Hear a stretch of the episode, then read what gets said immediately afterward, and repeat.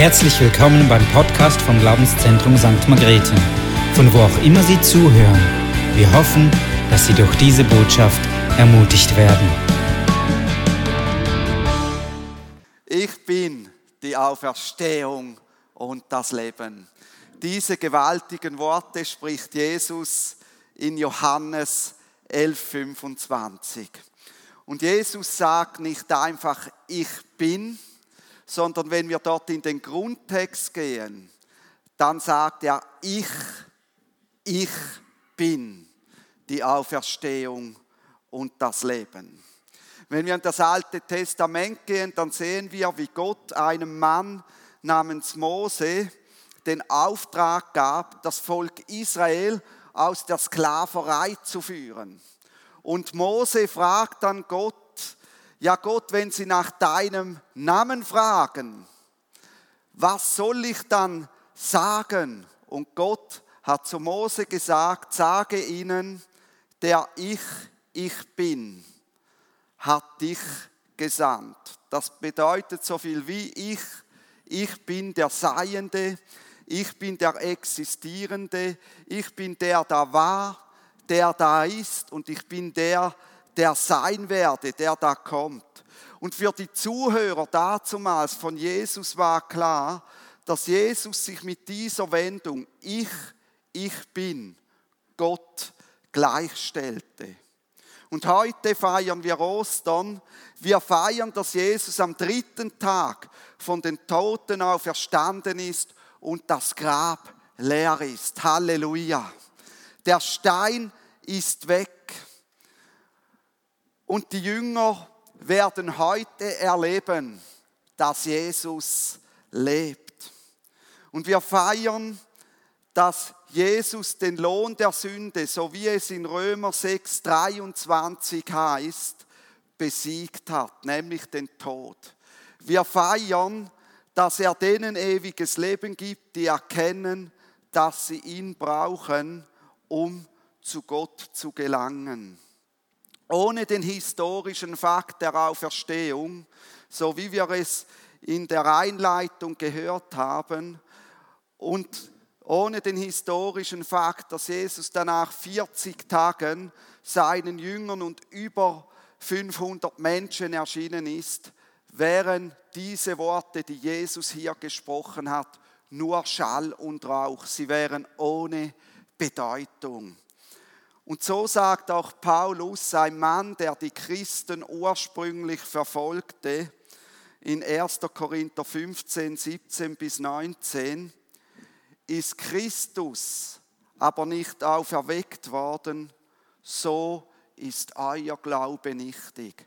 Egal welche Wunder er getan hat, egal welche Wunder er an eurem Leben vollbracht hat, ist Christus nicht auferweckt worden, so ist euer Glaube nichtig. So seid ihr noch in euren Sünden. Dann sind aber auch die in Christus entschlafenen verloren. Wenn wir nur in diesem Leben auf Christus hoffen, ohne dass es eine Ewigkeit danach gibt, ohne dass Christus auferstanden ist, so sind wir die elendesten unter allen Menschen. Und dann sagt Paulus in Vers 20 weiter, nun aber ist Christus aus den Toten auferweckt. Er ist der Erstling der Entschlafenen. Er ist der, der es möglich macht, dass es ewiges Leben gibt. Paulus, er gibt also hier eine Steilvorlage für die Skeptiker. Und was er sagt, das klingt gar nicht danach einem Massenphänomen, erlegen zu sein. Nein, Paulus beruft sich auf Fakten und auf Augenzeugen. Zum Beispiel die Jünger, den Jesus nach zwei Tagen als der Auferstandenen begegnet ist. Das Grab war leer, das bezweifelte niemand. Die Frage war nur, wie konnte das Grab leer sein? Und jeden Tag begegnet Christus auch heute noch Tausenden von Menschen, denen bewusst wird, Jesus lebt wirklich. Er lebt. Paulus wäre der Erste gewesen, der sich von Jesus abgewendet hätte, wenn seine Auferstehung nicht auf historischen Fakten beruht hätte. Dann hätte er gesagt, wisst ihr was? Wir lassen das Ganze, es bringt nichts. Nun, mit dieser Basis will ich heute mit euch einen Bibeltext in Johannes 11, 17 bis 27 anschauen. Und wir werden in diesem Text bleiben. Ihr könnt also die Bibel dort aufschlagen. Die Situation ist folgende. Da sind drei Geschwister. Sie sind erwachsen und sie sehen sich als Jünger von Jesus. Diese Geschwister, sie lieben Jesus und sie haben Jesus und seine Jünger auch schon beherbergt. Ihre Namen sind Martha, Maria und Lazarus. Diese drei Geschwister, sie leben in Bethanien, das ist drei Kilometer von Jerusalem, der Hauptstadt von Israel entfernt. Und jetzt wird Lazarus so krank, dass Maria und Martha sich genötigt sehen, Jesus durch gesandte Leute darüber zu informieren, dass Lazarus, ihr Bruder, krank ist. Jesus selbst hat Jerusalem vor einigen Tagen verlassen, weil die Juden ihn zweimal steinigen wollten. Das letzte Mal wollten sie ihn steinigen, weil er einen blinden Mann geheilt hat, wieder sehend gemacht hat und weil er gesagt hat, ehe Abraham war, war ich. Und jetzt befindet er sich mit großer Wahrscheinlichkeit in Galiläa also eine Fußstrecke von über 130 Kilometern Entfernung von Bethanien. Und ich schätze, dass allein schon die Gesandten von Maria und Martha, von den M und Ms, etwa vier Tage hatten, bis sie bei Jesus waren. Und als Jesus die Nachricht hört, bleibt er noch zwei Tage in Galiläa und erst dann bricht er mit seinen Jüngern auf. Die Jünger, sie haben Bedenken, dass er in eine Ortschaft gehen will, die nur drei Kilometer von Jerusalem entfernt ist, von dem Ort, wo ihn die Leute vorher noch steinigen wollten. Und so sagen sie zu Jesus, so sagt Matthäus oder Andreas zu Jesus, Jesus, bitte geh nicht dorthin, die wollten dich steinigen. Wenn du dorthin gehst, dann wirst du wahrscheinlich sterben. Aber Jesus, er reist trotz dieser Gefahr etwa vier Tagesreisen weit nach Bethanien. Und jetzt lesen wir den Text aus Johannes 11, 17 bis 27, was dann geschieht. Als Jesus nun nach Bethanien kam, fand er Lazarus schon vier Tage im Grabe liegend. Bethanien aber war nahe bei Jerusalem, ungefähr drei Kilometer weit entfernt. Viele von den Juden waren zu den Leuten um Martha und Maria hinzugekommen, um sie wegen ihrem Bruders zu trösten. Als Martha nun hörte, dass Jesus komme, lief sie ihm entgegen. Maria aber blieb im Haus sitzen. Also zwei Schwestern, beide reagieren unterschiedlich.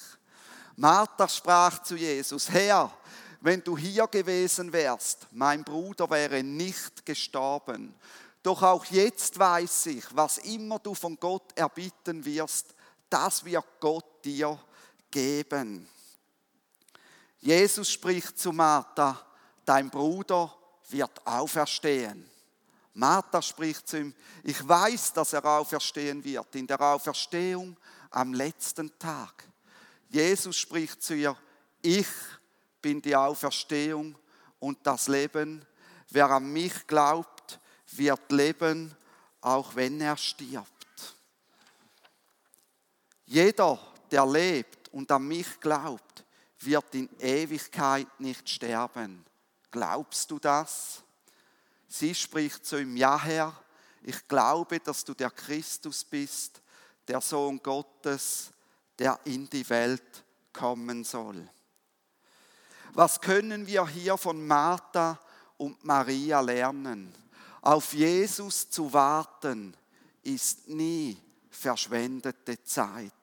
Und auch die Jünger warteten nach der Kreuzigung von Jesus bange auf das, was kommen wird. Was geht jetzt? Jesus ist in dieser Geschichte weit weg von Jerusalem und trotzdem wenden sich Martha und Maria an Jesus, auch wenn sie wissen, es wird ungefähr acht Tage dauern, bis er hier ist. Ihnen war bewusst, dass sie ab dem Zeitpunkt, wo sie die Leute zu Jesus senden, nichts anderes tun konnten, als zu warten. Aber sie suchten trotzdem die Hilfe zuerst bei Jesus und nicht vor Ort. An wen wenden wir uns zuerst? An Leute oder an Jesus? In wen haben wir größeres Vertrauen? Wir wissen nicht, ob Martha und Maria, als es in der Wartezeit noch schlimmer wurde mit ihrem Bruder Lazarus, doch noch einen Ort Arzt kommen ließen von Ort. Aber wir wissen eines, der konnte sicher nichts mehr tun. Stell dir mal dieses Spannungsfeld vor. Du darfst mal das Handy hervornehmen, wenn du es dabei hast. Diese neue Technologie, die wir heute haben. Sie hatten diese Technologie nicht. Die Gesandten konnten keine Rückmeldung geben mit WhatsApp zum Beispiel, ja, wir sind jetzt unterwegs bei Jesus, zu Jesus, wir haben ihn jetzt gefunden, wir sind jetzt angekommen. Und Maria und Martha, die konnten auch nicht zurückmelden, er lebt noch, aber es geht ihm nicht so gut, pressiert. Nein, das ging alles nichts mehr. Maria und Martha sandten eine Nachricht durch die Personen zu Jesus und dann mussten sie einfach warten. Und sind wir ehrlich, uns geht es manchmal auch so. Wir senden eine Nachricht und wir müssen einfach warten. Wir haben heute durch die digitalen Medien das Gefühl, dass wenn wir irgendeine Nachricht senden oder dass wenn wir zu Gott beten, dass sofort eine Antwort kommen muss. Weißt du was? Gott hat deine Nachricht schon gehört, bevor du sie losgeschickt hast. Aber er wird dann handeln, wenn seine Zeit gekommen ist. Nicht dann, wenn du denkst, jetzt müsste er. Martha und Maria, sie lassen Jesus Folgendes ausrichten. Wir sehen das in Johannes 11, Vers 3. Herr, siehe, der, den du lieb hast, der ist krank. Sie wussten, dass Jesus ihren Bruder liebte und sie beziehen sich in dieser Nachricht zu Jesus nur auf die Liebe Jesu zu Lazarus. Sie sagen kein Wort von komm schnell und heile ihn. Für sie war klar, eine solche Nachricht genügt und Jesus weiß dann selbst, was er zu tun hat. Und das zeugt von Vertrauen. Wie oft senden wir Nachrichten an Gott, wo wir ihm sagen, was er zu tun hat. Aber sie sagen einfach, Herr, der, den du lieb hast, der ist krank. Und jetzt vertrauen wir dir, was du mit dieser Aussage machst. Wir wenden uns oft an Gott. Wir wollen ihm oft Vorschriften machen. Und oft wollen wir hervorheben, was wir alles schon getan haben für ihn. Martha und Maria, die hätten sagen können, Jesus, wir haben dich und deine Jünger bei uns beherbergt. Wir haben euch Essen gekocht. Ihr durftet bei uns schlafen. Jesus, du weißt, dass wir dich lieben. Und weil du das weißt, jetzt bitte handle sofort. Jesus Antwort ist interessant auf die Nachricht. Die Boten sagen nämlich einfach, dass Lazarus krank ist. Jesus spricht aber in der Antwort bereits vom Tod. Toll. Sie sagen, er ist krank, Jesus spricht vom Tod. Und ich habe festgestellt, dass wenn Leute krank sind, dass die Leute in den wenigsten Fällen auch ihr Umfeld über den Tod sprechen wollen. Jesus antwortet in Johannes 11,4, diese Krankheit ist nicht zum Tode. Also mir wäre viel lieber gewesen, Jesus würde jetzt sagen, ich komme und heile ihn. Es wäre mir viel lieber gewesen, als diese Krankheit ist nicht zum Tode, sondern zur Verherrlichung Gottes, damit der Sohn Gottes dadurch verherrlicht wird. Das hat viele Fragezeichen hinterlassen bei den Gesandten und bei den Leuten, die zuhörten. Gott wird also seine Herrlichkeit in ihm, seinem Sohn offenbaren und zeigen, dass selbst der Tod sich vor ihm beugen oder vor ihm fliehen muss? Will das Jesus mit dem sagen? Martha und Maria waren Luftlinie circa 120 Kilometer entfernt. Ihr Glauben, ihr Vertrauen wird auf die Probe gestellt. Auch unser Glaube, auch unser Vertrauen wird immer wieder auf die Probe gestellt. Aber vertrauen wir Jesus, dass der Tod nicht das letzte Wort hat? Gerade jetzt in der Corona-Zeit aktuell, wenn wir die Nachrichten sehen, auch von Brasilien, vertrauen wir Jesus, dass der Tod nicht das letzte Wort hat. Auf Jesus warten zu müssen, das bedeutet nicht von ihm abgelehnt zu sein. Kennst du das Gefühl, ich werde nicht wahrgenommen, ich bin nicht wichtig, ich werde nicht beachtet, ich bin ihm egal, ich bin es ihm nicht wert, ich werde abgelehnt? Dieses Gefühl kann kommen, wenn wir warten müssen.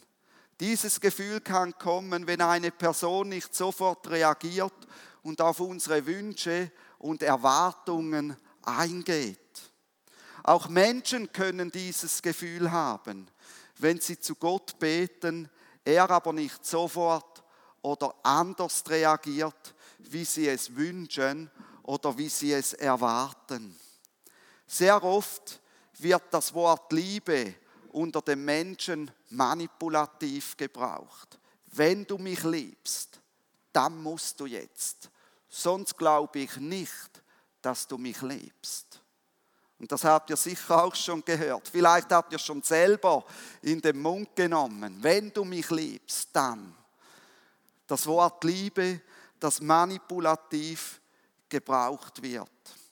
Jesus hörte diese Nachricht, Herr, der, den du lieb hast, ist krank. Und er tut einfach mal zwei Tage nichts. Er bleibt einfach noch an dem Ort, wo er ist. Jesus, er stirbt am Kreuz und zwei Tage lang geschieht nichts. Warten. Zum Glück heißt es in Johannes 11,5, Jesus aber liebte Martha und ihre Schwester Maria und Lazarus. Jesus ist seit seiner Auferstehung nicht mehr an Raum und Zeit gebunden. Wir sind es und das kann eine große Spannung in unserem Leben erzeugen. Gott, warum greifst du nicht ein? Wir sehen nur bis an unsere Nasenspitze, aber Gott, er sieht weiter. Jesus erwartete nicht auf Boshaftigkeit oder weil er anderes für wichtiger erachtete. Er wartete auch nicht, weil er keine Zeit oder kein Interesse an Lazarus gehabt hätte.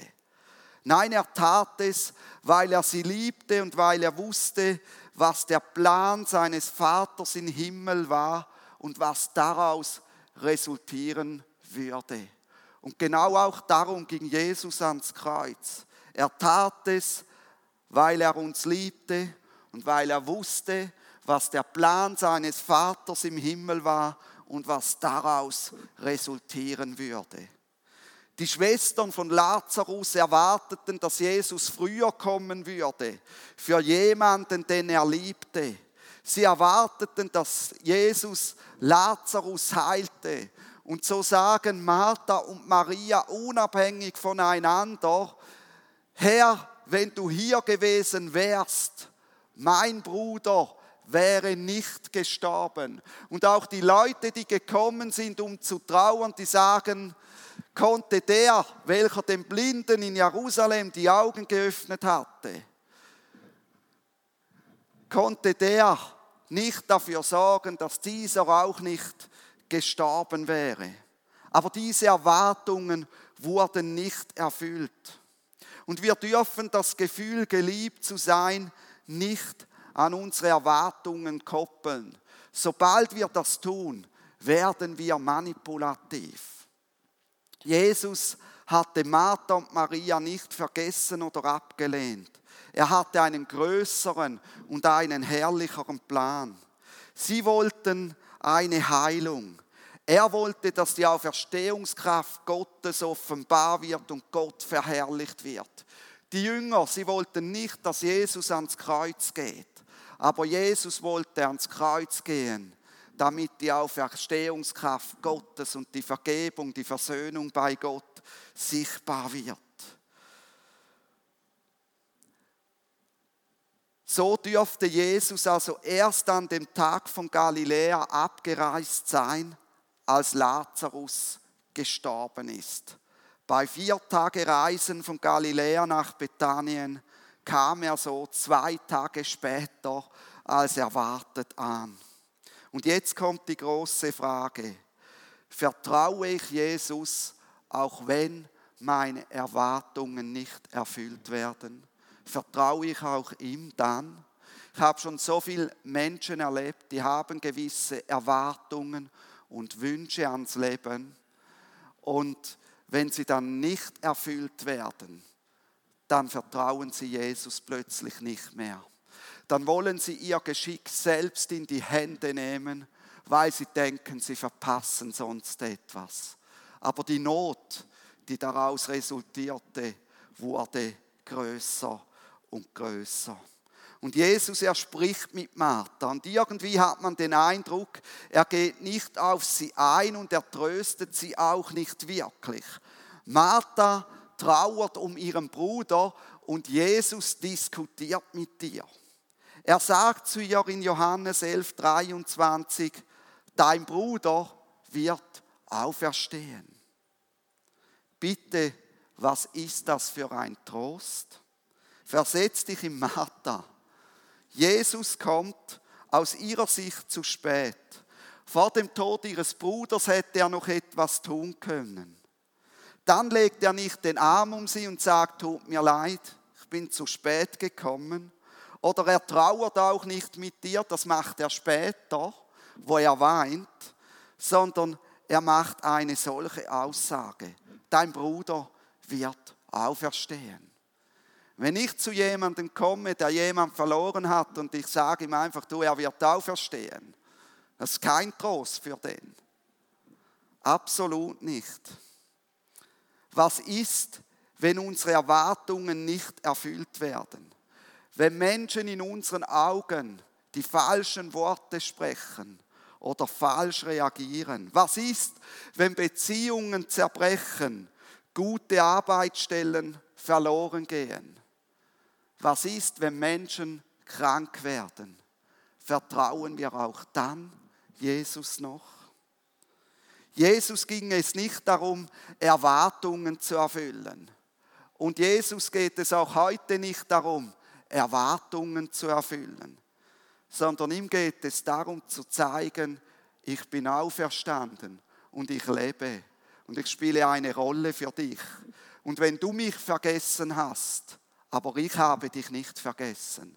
Und ich klopfe wieder neu bei dir an, dass du mir auftust.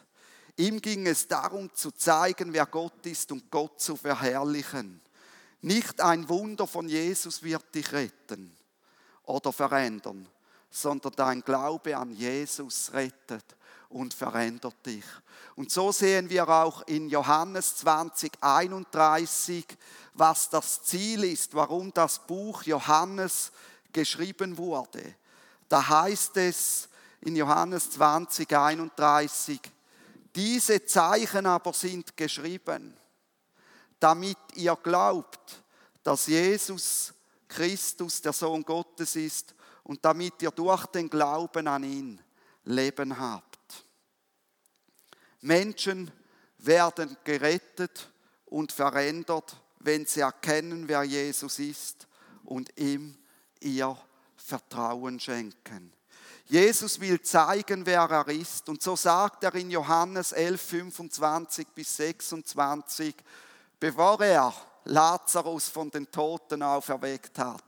Ich, ich bin die Auferstehung und das Leben. Wer an mich glaubt, wird leben, auch wenn er stirbt. Jeder, der lebt und an mich glaubt, wird in Ewigkeit nicht sterben. Glaubst du das?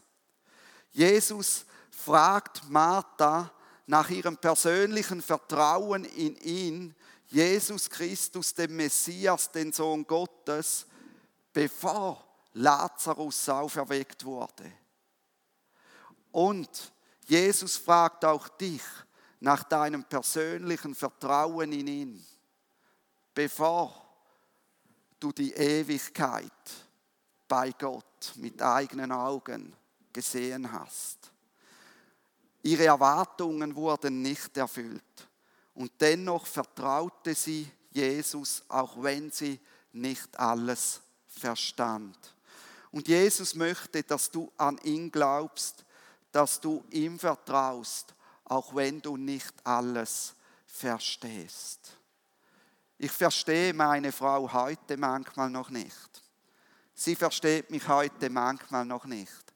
Und trotzdem habe ich mich entschlossen, ihr mein Vertrauen zu schenken und den Weg mit ihr zu gehen. Sie umgekehrt auch.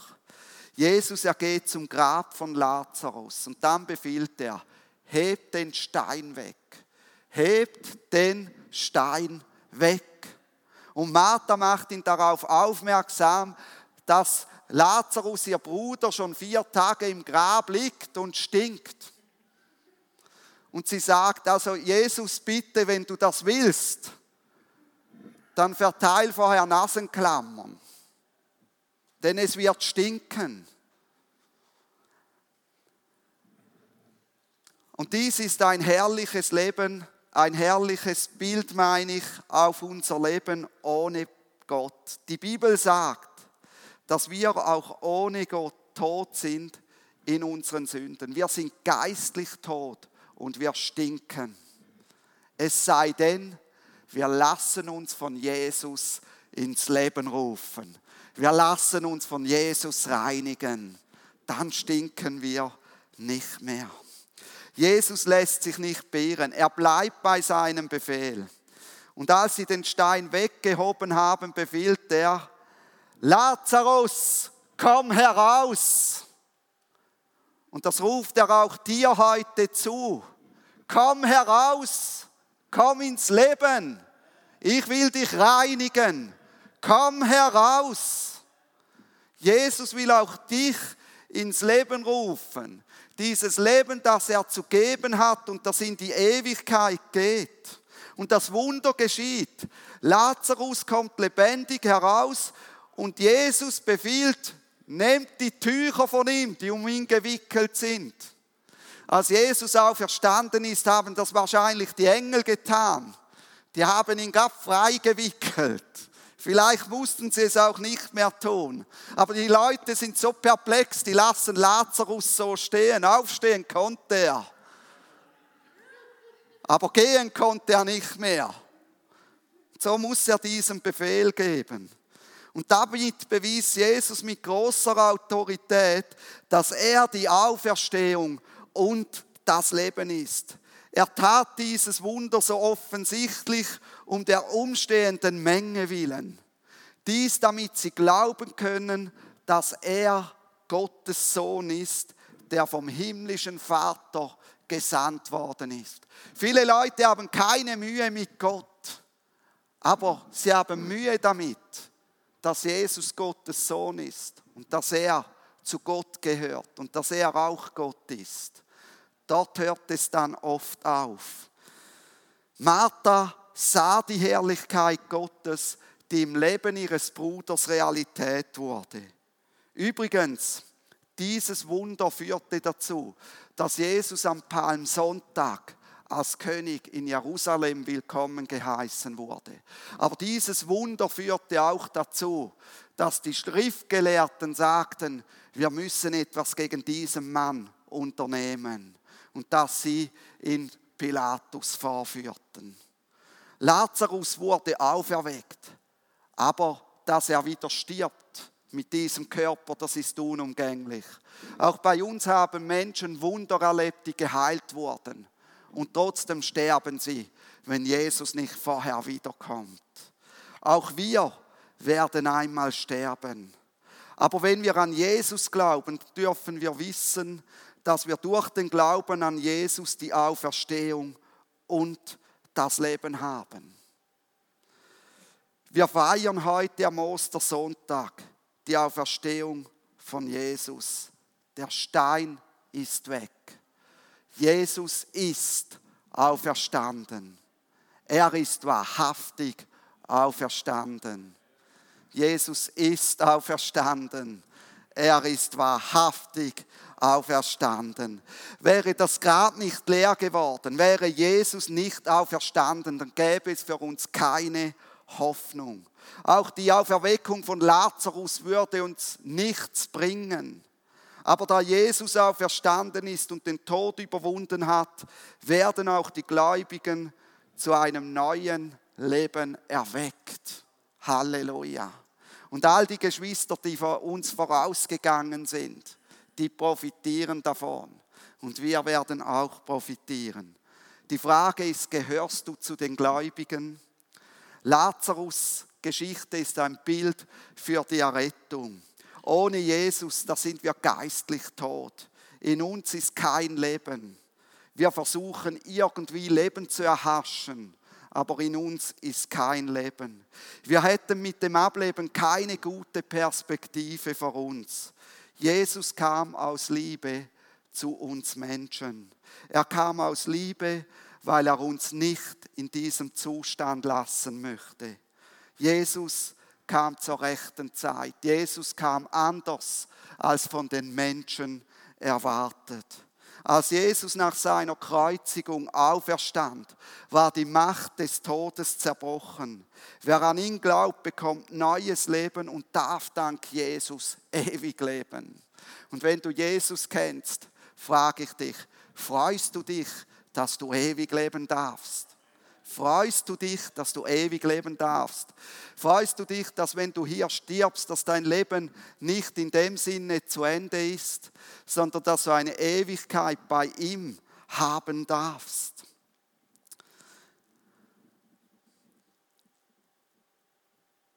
Wer an Jesus glaubt, bekommt neues Leben und darf dank Jesus ewig leben. Und ich frage dich, glaubst du an ihn, der Kranke geheilt und Tote auferweckt hat, für dich gekreuzigt wurde und nach drei Tagen auferstand? Glaubst du, dass er der Sohn Gottes ist und jeder, der ihm sein Vertrauen schenkt, dank ihm ewiges Leben hat? Glaubst du seinen Worten, dass er die Auferstehung und das Leben ist? Und ich will jetzt ein Gebet vorlesen und wenn ich es vorgelesen habe, werden wir ein Video sehen, wo dieses Gebet nochmals vorkommt, wo erklärt wird, um was es beim Evangelium geht. Und ich lese es deshalb vor, dass du dir nochmals Gedanken machen kannst. Und dann kannst du nachher im Video, wenn du sagst, hey, ich will diesen Weg mit Jesus wirklich gehen, kannst du dieses Gebet sprechen. Gott, ich danke dir, dass du mich unendlich liebst. Mir ist klar geworden, dass ich dich nicht im Zentrum meines Lebens hatte. Ich bin schuldig an dir geworden und das tut mir leid. Danke, Jesus, dass du mir meine Sünde und Schuld vergibst.